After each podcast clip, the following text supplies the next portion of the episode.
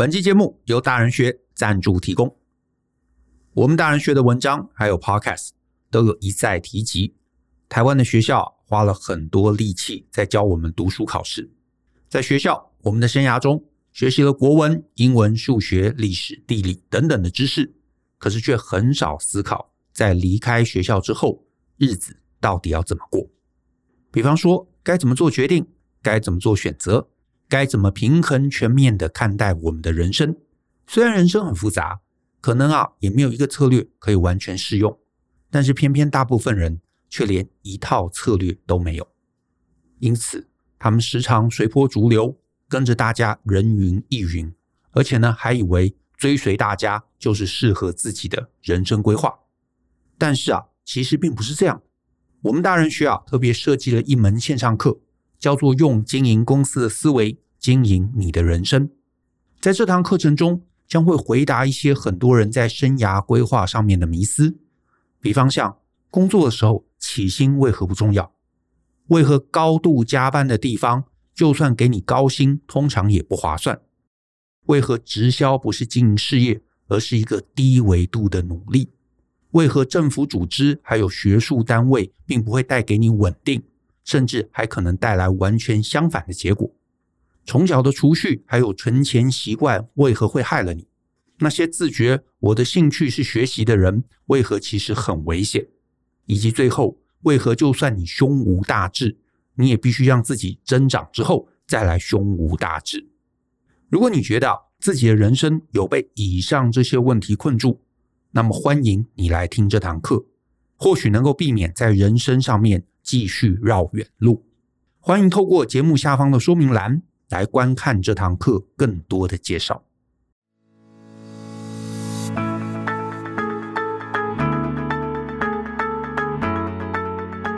欢迎收听大人的 Small Talk，这是大人学的线上广播节目，我是 Joe 张国阳。大人学啊是个分享成为成熟大人必备学问的知识平台，我们长期分享职业发展、人际沟通、个人成长。商业管理以及两性关系等等的人生议题，那欢迎大家可以多多关注。那如果呢，你有任何想要找我们讨论或者提问的，都欢迎你可以写信到 podcast at ftpm 点 com 点 tw 这个信箱。那如果你的问题啊，是我们大概在十五到三十分钟之内可以探讨完毕的，那就会有机会被我们选中来放在节目中。那在今天呢，我想要再跟大家来聊聊 AI 目前的一个发展的一个状况，尤其我想要谈谈。有一个目前很多人在讨论，可是我觉得算是开始变得比较危险的一个言论。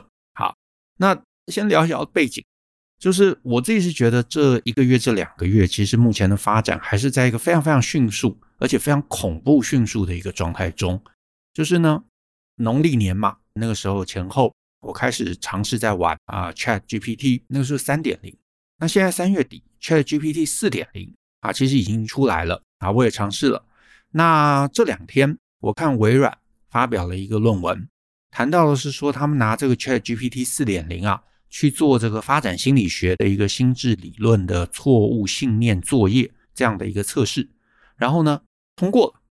那这个测试是什么呢？这个测试其实是去啊、理解小朋友对于他人想法的一个预估能力啊，就是我们长大过程中会慢慢慢慢有那种感同身受。或者是能够呃换位思考这个能力，那这个实验呢，呃，很简单，其实就是让小朋友看一段影片，影片中会有两个人，一个是 Sally，一个是 Annie。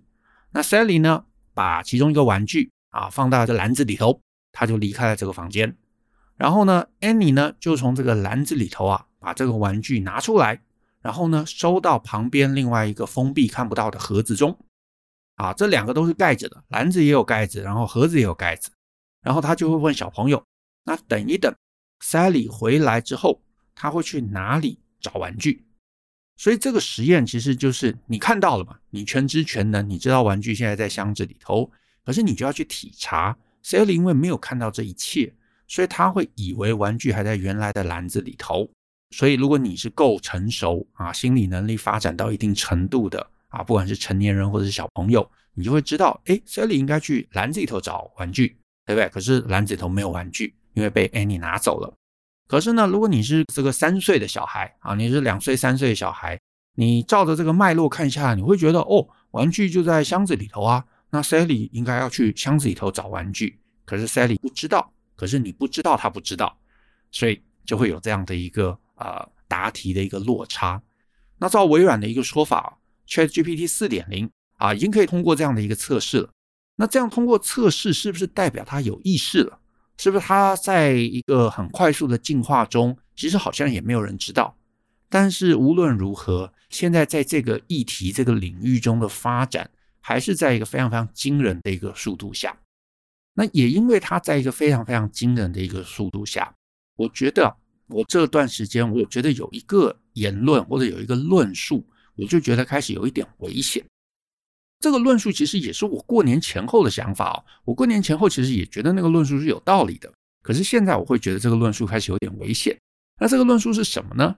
就是其实还是很多人在讲，就是啊，大家不要担心啦，AI 会取代一些工作，可是也会创造一些工作嘛。因为过去的呃技术发展，不管是工业革命，不管是电脑的革命、软体的革命，一些工作被取代了。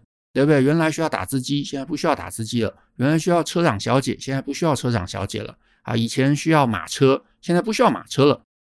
可是呢，技术进步会取代一些工作，但是呢，在这样的一个过程中，也会创造一些新工作。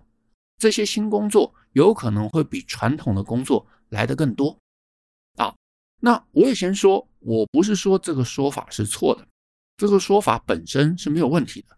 逻辑是严谨的，是正确的啊，然后呃，它也合情合理。从历史的整个发展的这个轨迹中，我们确实看到这样的一个状况。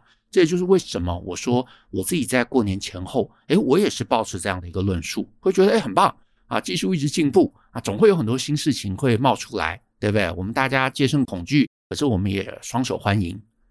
但是为什么我说诶，你要小心，它是一个危险的言论？因为我想要提醒我们的听众朋友。就是呢，这个对错啊，其实有时候也是取决于你站在什么角度来看这个问题啊。就是呢，你到底是巨观的还是微观的？是从历史学家的角度还是个人的角度来看这个问题？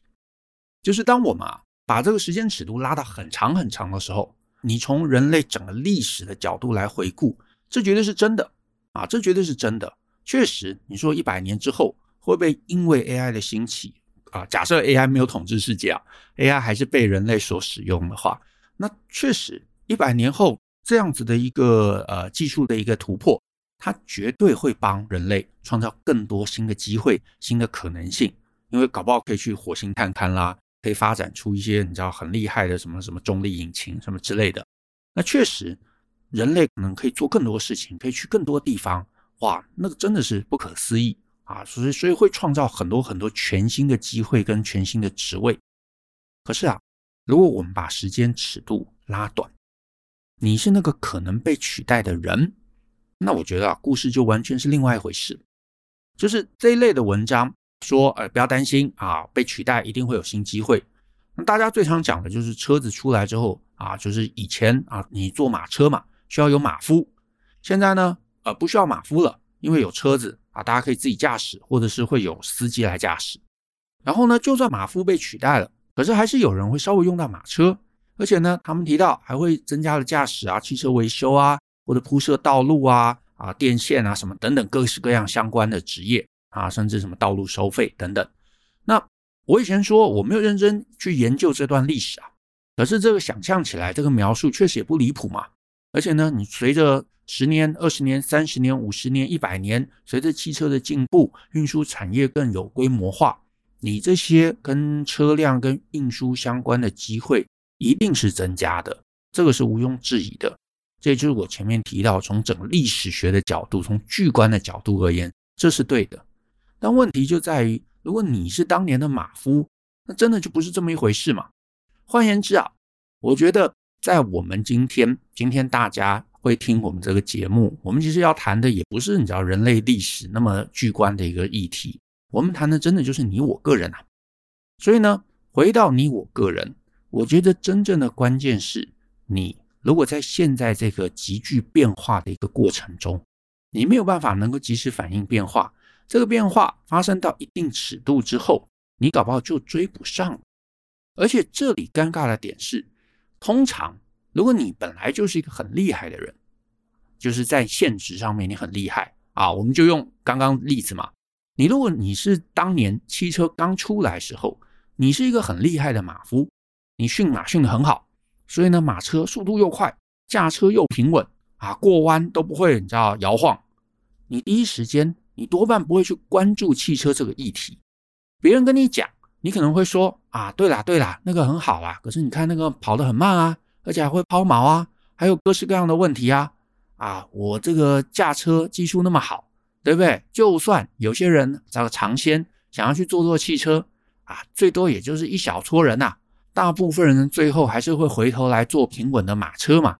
马车到现在，你看技术多成熟了，谁要坐什么汽车？所以你第一时间压根不会去关注汽车这个议题。而且呢，你也想，市场那么大，就算有个 ten percent、twenty percent 的人愿意尝鲜。去做那个会抛锚、很难发动的汽车啊，会淘汰一些人呐、啊，一定会影响马车的市场嘛，这绝对是嘛。可是会淘汰人，绝对不会淘汰到你身上啊，因为你想说你是 top 诶，你可能是八十分以上的那一群人，那可能会淘汰三十分的、四十分的，对不对？五十分的，甚至淘汰到六十分。可是你到六十分，你还有二十分的 buffer 啊，你不会担心的。所以你在这个状况中，你越是在现况做得好的人。你就越会觉得，对，不用去研究什么新技术，研究什么汽车干嘛？那个又不会让我加速，对不对？你说你在你现在这一行做得很好的，你多半就不会觉得新技术对你有什么新的吸引力。可是呢，等到哪一天你发现，哇，这个新技术真的可以取代你的时候，你多半已经晚人一截了。好，所以这是第一个，你能力强，你现在做得好，你就有可能反而越不会去反应。越不会及时去跟进这些新的变化，尤其是如果你看了这些文章，你觉得啊，对啊，没关系嘛，放轻松嘛，就算它真有什么取代啊，那也是逐步取代啊，而且一定会有新的技术、新的职位会开启啊。问题是你没有去碰那个新的职位，老实说了，也跟你无关，对不对？也跟你无关。而且呢，新的职位它本来就是一个慢慢演化出来的一个过程，旧的淘汰了。不表示新的明天就会出现，它不是今天淘汰明天出现这样的一个过程，它可能真的是要再经过一段时间，有新的需求，需求转移了，诶，新的职位才会慢慢慢慢出现。可是对你而言，那可能是三年，可能是五年，甚至是半年之后的事情。中间这半年你要做什么？你的收入来源该怎么办？我觉得这个才是对大部分人最切身、最实际你要去思考的问题。因为你我都不是历史学家嘛，对不对？你说将来人类要怎么变？老实说啦，我猜也没人真的那么在意。你多半在意的还是自己的明天会是怎么一回事。所以呢，你不要把这个事情看得太轻松，想说啊，将来自然就知道。我觉得你要跟着那个将来一步一步走下去，来直到那个将来出现。我会觉得那个才是比较安全的一个做法。所以，尤其你现在做得好的。反而你更是容易在这种新技术的历程中被淘汰，因为你不会第一时间关注，你不会第一时间反应。再来，更惨的是，假设这个技术真的会颠覆既有的产业或者是既有的职位，你会进入所谓内卷的状态。怎么说呢？因为啊，颠覆也不是瞬间颠覆嘛，就像汽车出现之后，也不是瞬间就没有人坐马车了。它是慢慢慢慢的，因为技术还是需要成熟。一开始汽车对不对？很难发动，常常在路边抛锚。诶，可是慢慢慢慢，一年、两年、三年、五年、十年，诶，越来越多人用汽车，汽车的品质稳定度越来越提升，马车的市占率也就反过来下降。你是八十分的，你绝对不会在初期啊，就新技术出现的这个前面一段时间，你不会在这段时间被淘汰的，你还是有生意。你还是活得好，然后呢，你可能也还有好几年的一个，不管是成本的优势啊，或者是经营的优势啊，所以你饿不死，你饿不死，你就更会选择观望嘛。但是随着新技术它占的市占率越来越提升，对不对？汽车越来越多人用，品质越来越好，那马车的市占就会开始逐步逐步下降，下降，你的产业就会内卷。意思就是，过去需求很大的时候。任何人来驾马车，阿猫阿狗可能都有饭吃。可是随着马车的市占率缩小了，市场逐渐萎缩了，你所处的产业竞争就会变得激烈了。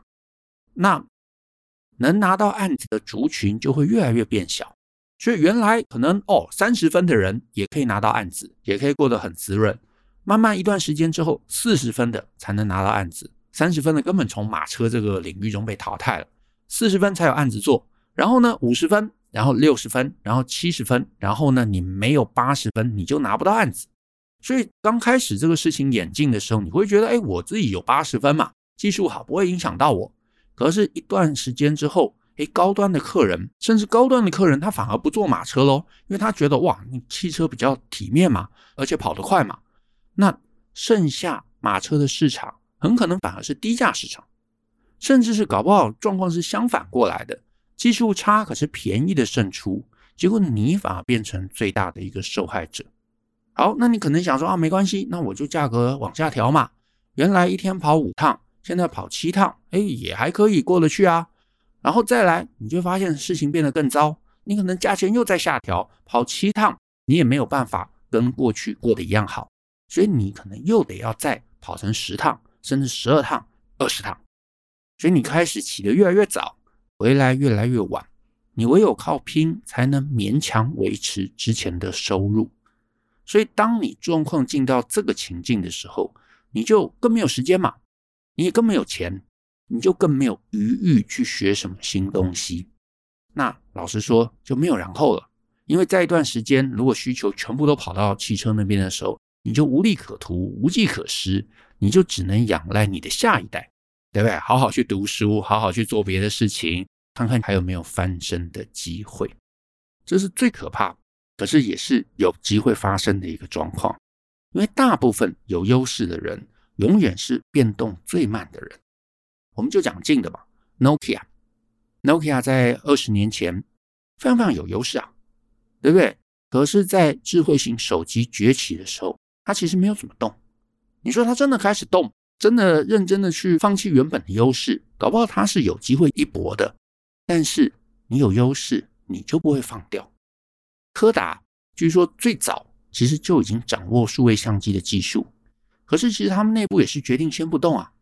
为什么？因为数位相机出现了，它不成熟嘛，它的技术不好嘛，拍出来的成效不好嘛，所以高阶主管都会评判这个不会一下撼动我们底片机的啦，而且成本那么高，谁要买这种东西？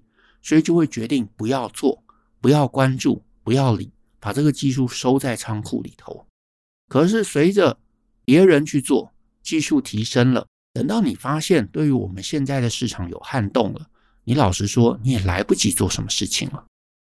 所有的个人也都是这样，有优势的人在革命性的产业转变的时候，通常都是行动最慢的一群人，因为他会觉得不要去碰那些新东西啦，那些新东西又不成熟，等到它成熟，我们再来看嘛。但是相反的，那些混得不好的，反而很容易在产业转变时候抓到机会，因为就会觉得，哎，你看我马车驾的很差，这个车子好像不错啊，我去学开车好啦，对不对？那搞不好我开的不错，所以呢，他老早就去碰这个新领域。那这个新领域如果真的起飞了，他往往也就是在那个新领域的一个先行者。那我为什么会特别要讲这一段呢？因为我觉得 AI 这一次的变动会跟过去大不一样。其实你如果稍微有在关注这两个月的一个变化，你就会发现这整个进步是又急又快，而且是全面各领域的。ChatGPT 或者是图像，甚至是微软在各个它的 solution 上面的一个整合，你过年看到的状况，到了三月已经大不相同，甚至很可能到了四月，到了五月。又是完全一个不一样的一个光景。换言之，有可能你真的是一个很聪明的人，你有能力，你也真的觉得你学得快。但是问题在于，等到你发现那个趋势很明确的时候，哎，搞不好那个趋势已经进步到非常非常大幅度的，你知道，已经不是你能简单追上的一个状况。这也就是为什么我会建议你，你其实应该要参与。而且呢，我也担心，就像我们前面提到的，你是有优势的，你可能会觉得啊，不用做什么事情。等到一定时间，你觉得需要急起直追的时候，你搞不好已经没有那个余裕了。你的产业已经开始内卷了，那这个时候你才开始想说你要做什么事情。那个时候搞不好为时已晚，甚至是搞不好现在的 AI 会颠覆掉你目前的职位，颠覆掉你目前的公司，甚至整个颠覆掉你目前的产业。我就拿翻译这件事情来讲，其实你如果有注意 ChatGPT 的一个兴起，翻译上面的一个变动，真的是不可思议的大。呃，我在过年前后，我开始尝试，你把一些啊、不管是中文，你让它翻成英文，英文翻译成中文，真的是胜过 Google 翻译，或者是过去所有你拿到的翻译的 solution。那这个会不会呃冲击到一些比较初阶的翻译的需求？一定会。甚至我在我的脸书上面，我也看到很多朋友，他拿 Amazon 上面新出的一些英文书，丢到 ChatGPT 所开发的一些翻译机制里头，马上就变成双语中文的 EPUB 的一个档案。哇，瞬间，而且成本不可思议的低，它会不会颠覆掉翻译的某些需求？一定会。那这个颠覆掉了，搞不好。翻译员接下来能够接的案子会变得少之又少，那这个会不会有冲击？一定会。他甚至不是说哦，那我呃之后就不做呃书籍的翻译，我就去做口语翻译，搞不好没有，根本需求就不见了。这就是为什么我会建议大家，你其实应该要参与，你应该要关注。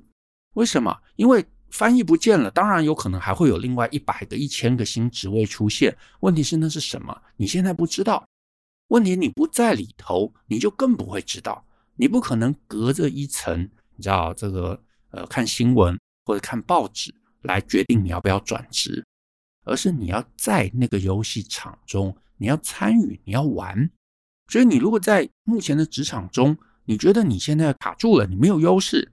那你应该研究，因为你在研究的过程中，你会得到一些启发，你可能会找到一个你觉得你可以有优势的一个路。那甚至你在自己现在的职场中，你有优势，我会建议你更应该要研究，你就去摸摸，就去碰碰，理解理解现在各个的 AI 工具到底能做到什么程度，它到底能不能在工作上面帮到你，甚至是超越你。如果它超越你了，那你该怎么办？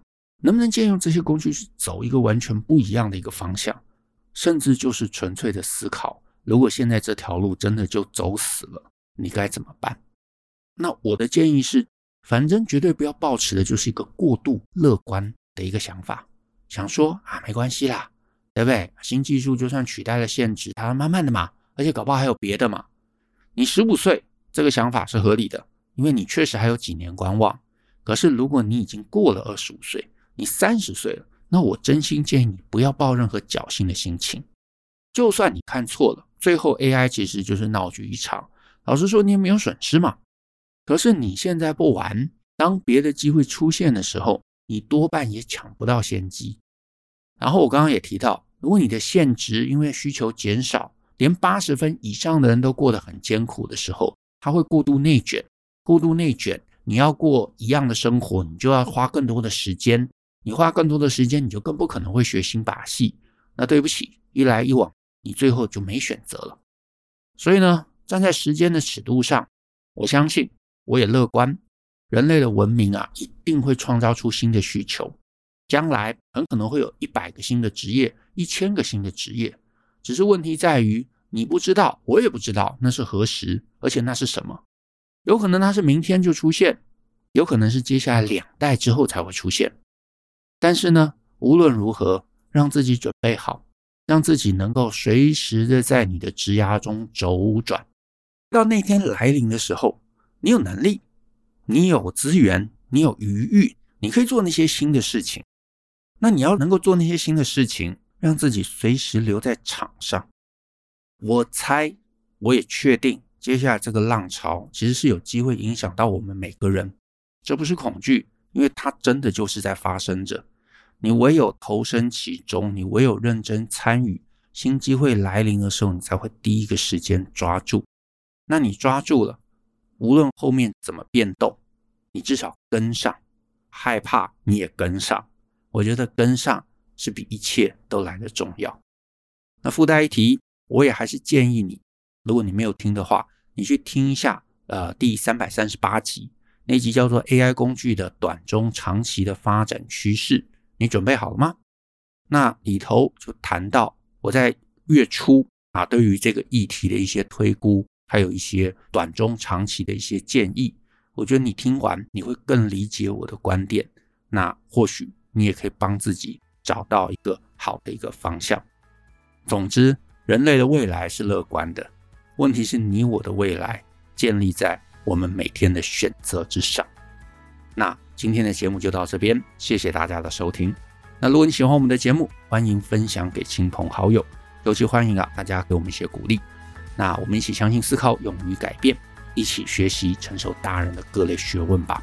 那我们下次见喽，拜拜。